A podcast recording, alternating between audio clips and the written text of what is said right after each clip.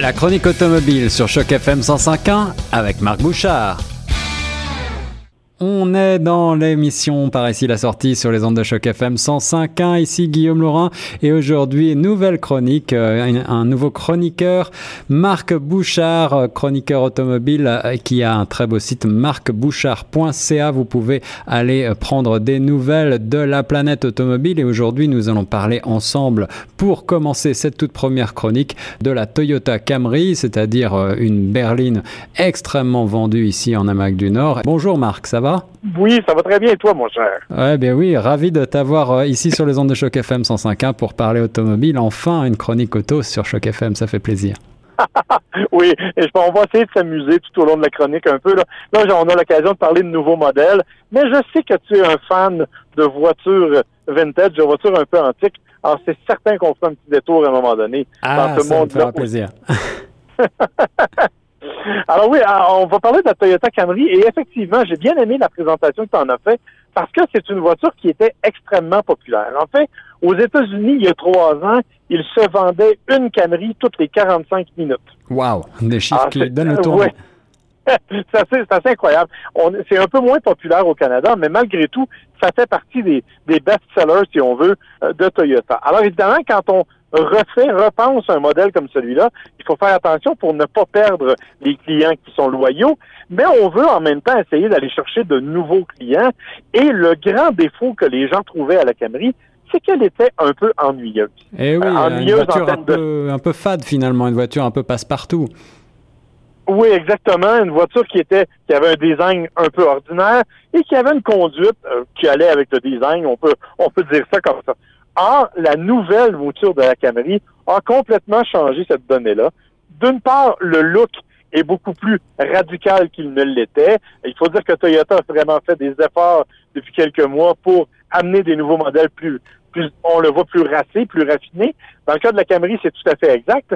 Et on a aussi amélioré la conduite notamment en utilisant une nouvelle architecture euh, qui s'appelle la TGNA, en fait, qui est l'architecture globale de Toyota, sert maintenant à la plupart des nouveaux véhicules et qui permet d'avoir beaucoup plus de rigidité.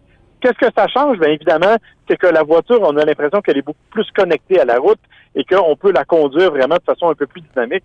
Et ça, c'est très intéressant. Wow, ça, ça donne envie. Euh, une voiture probablement plus dynamique, plus sportive à la conduite. Qu'est-ce que ça donne côté motorisation? Ben, il y a trois moteurs qui sont disponibles et là aussi, on a joué un peu avec ces données-là. C'est-à-dire que, euh, contrairement à la tendance, par exemple, euh, Toyota a décidé de ne pas se tourner vers des moteurs turbo, mais plutôt de garder un moteur V6 de 301 chevaux. Ah, ça, ça fait plaisir aux amateurs, euh, aux amateurs effectivement de moteurs atmosphériques, c'est-à-dire non, non turbo compressés. Exactement. Et on a une version d'entrée de, de gamme qui arrive avec un 4 cylindres un peu moins puissant et ma préférée, et honnêtement, j'ai été moi-même très surpris, c'est la Camry hybride, qui, elle, utilise le même moteur 4 cylindres jumelé à un moteur électrique, qui totalise 270 chevaux, mais qui, honnêtement, donne une sensation de conduite beaucoup plus intéressante, parce que comme on démarre en mode électrique, on a l'impression que la voiture est plus nerveuse. Hmm. Évidemment, elle est moins puissante à terme, mais elle est quand même très agréable. Ah oui, 270 chevaux, on est déjà loin de la, de la Prius, là. Oui, oui, oui, on n'est on est pas du tout dans le même monde. Et on se retrouve aussi avec une voiture qui est beaucoup plus imposante, hein, beaucoup plus confortable, de l'espace à l'intérieur pour tout le monde. Franchement, c'est une belle réussite. On a vraiment réussi à conserver les acquis de la Camry et à l'améliorer considérablement c'est quand même pas une voiture sport. Là. On s'entend pour dire que c'est pas une Ferrari. Euh, les sensations de conduite demeurent quand même euh, un peu anodines dans la mesure où le, marché visé par la Camry est quand même un marché de gens qui préfèrent le confort à la performance.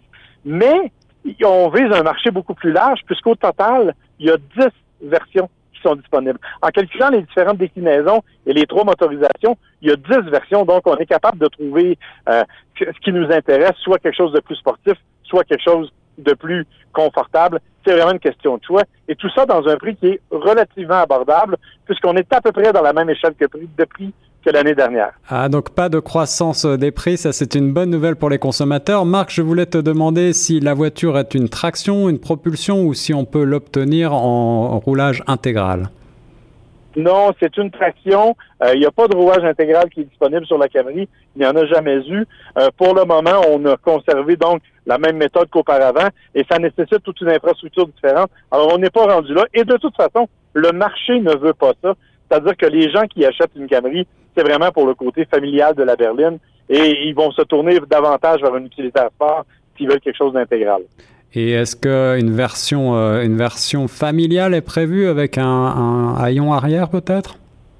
Non, on n'est pas là non plus, tout comme on n'a pas annoncé de version hybride branchable. Ce qu'on nous propose, c'est vraiment euh, le, format traditionnel de la berline que l'on connaît, quatre portes.